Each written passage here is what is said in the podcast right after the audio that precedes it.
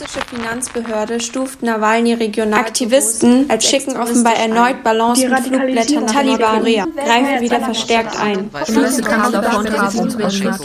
Olaf Scholz und die Cum-Ex-Affäre. Polizeigewalt in Kolumbien. Wir haben Fischerei bei Jersey.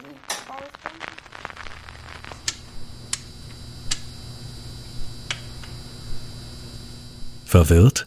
Du verstehst nur Bahnhof? Wir sind am Pult der Zeit und klären eure Fragen zu allem, was gerade in der Welt passiert. Hallo und herzlich willkommen zu unserer ersten Folge unserer Reihe zum Thema Ukraine-Russland-Konflikt. Mein Name ist Hadi und mit mir am Mikrofon sitzt heute Nico. Moin Moin. Heute ist der 22. April 2022. Bevor wir diese Folge beginnen, möchten wir noch eine Sache klarstellen. Wenn wir auch in den nächsten Folgen von Russland, Russen oder russischen Interessen sprechen, meinen wir die aktuelle Führung Russlands um Wladimir Putin. Teile der russischen Bevölkerung teilen diese Ansicht des ähm, Diktators nicht. Trotz der Gefahr, ähm, die Proteste in Russland mit sich bringen, gehen immer wieder Menschen auf die Straßen und demonstrieren für Frieden. Dabei riskieren sie ihr Leben und eigene Gesundheit. Und nun beginnen wir mit der ersten Folge unserer Reihe, in der wir uns den verschiedenen Akteuren und Interessen widmen. Hallo Nico, könntest du uns heute sagen, wer die Akteure sind? Äh, hallo nochmal, Äh, das kann ich natürlich sehr gerne machen. Also die Akteure sind äh, die Ukraine, die Ukraine ist ein eigenständiges Land und äh, Russland unter Führung von Wladimir Putin angegriffen wurde. Und ähm, also hat man einmal auf der einen Seite die Ukraine, auf der anderen Seite Russland und zudem gibt es noch äh, Belarus, das ist auch ein Land, was neben der Ukraine liegt und das unterstützt Russland äh, zudem auch noch militärisch. Und es gibt auch noch sozusagen Separatisten, also bestimmte Gruppen in äh, der Ukraine, die wahrscheinlich durch äh, Russland unterstützt werden. Und diese ähm, Separatisten besetzen jetzt schon Teile des Landes und ähm, versuchen sozusagen diese Teile abzuspalten. Aber so viel erstmal. Und dann gibt es natürlich noch sozusagen Unterstützer. Ähm, von Unterstützer kann man zum Beispiel von China oder weiteren Ländern sozusagen reden, weil sie äh, den Krieg nicht verurteilen und zudem beteiligen sie sich auch nicht an den Wirtschaftssanktionen äh, und anderen Sanktionen gegen Russland und deswegen könnte man sie als Verbündete von Russland bezeichnen. Ähm, auf der anderen Seite gibt es natürlich auch viele Länder, die die Ukraine unterstützen. Ähm, hier spricht man von äh, westlichen Ländern, äh, NATO-Staaten. Äh, diese Länder werden aber nicht im Krieg aktiv, also sie schicken keine Soldaten oder ähm, andere Sachen, sondern sie schicken meistens nur äh, Waffen oder Geldlieferungen in die Ukraine und äh, haben Sanktionen zum Beispiel verhängt.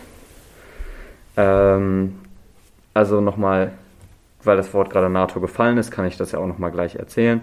Ähm, die NATO ist sozusagen ein Zusammenschluss von demokratischen Staaten und äh, die haben sich zusammengeschlossen, damit sie sozusagen abgesichert sind, wenn sie angegriffen werden, weil dann alle Staaten, die in diesem Bündnis drin sind, zur Hilfe eilen müssen. Ähm, die Ukraine ist äh, zum jetzigen Zeitpunkt allerdings noch kein Mitglied der NATO, deswegen ähm, müssen auch die anderen Länder der NATO dort keine Soldaten hinschicken. Also vorhin hast du vom Westen gesprochen. Was, was ist das genau? Ich habe es zwar oft gehört, aber ich weiß nicht, was das ist. Also wenn man vom Westen spricht, meint man besonders Länder, ähm, die aus Europa oder aus Amerika kommen.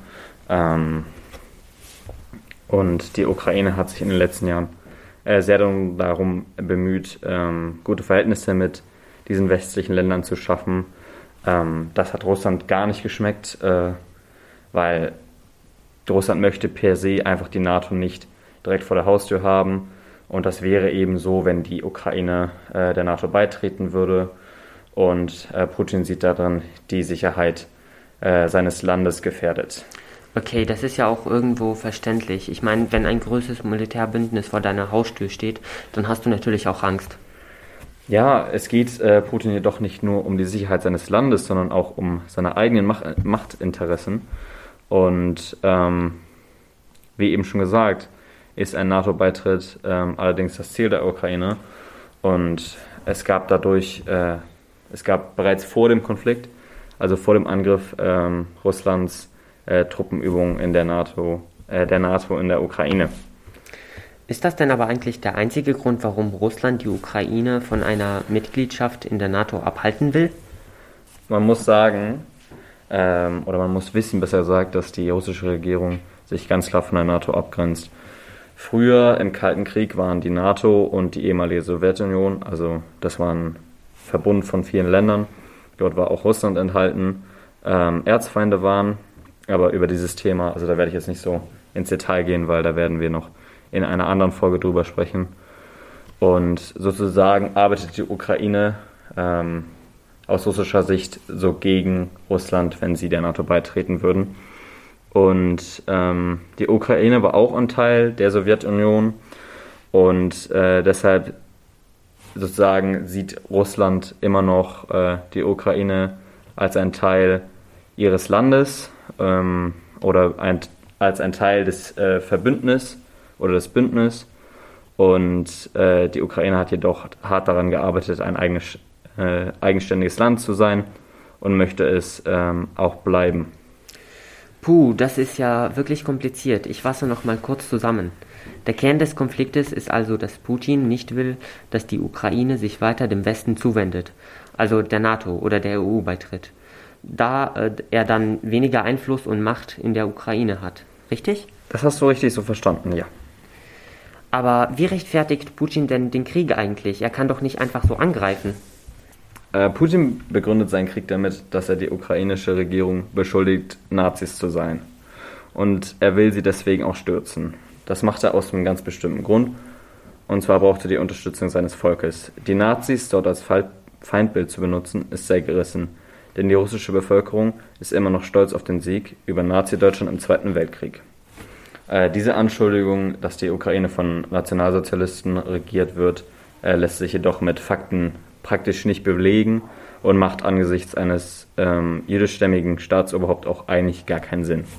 Okay, also man merkt ja eindeutig, dass die Begründung großer Quatsch ist und keinen Sinn macht. Ja, und es sieht so aus, als wollte Putin einfach nur, dass die Macht des Westens nicht größer wird, da dies seinen eigenen Einfluss auf die Ukraine einschränken würde. Also insgesamt probiert Russland schon seit längerem die Ukraine davon abzubringen, sich immer weiter Richtung Westen zuzuwenden.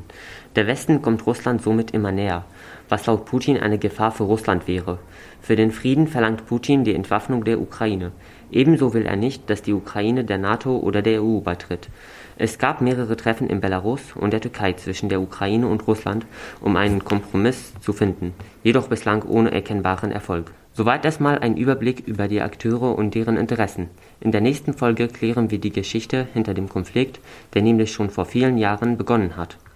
An dieser Folge waren beteiligt Nikolaus Reimers, Jan Wiczurek, Hadi Alamin und die technische Nachbearbeitung hat Florian Zwischow übernommen.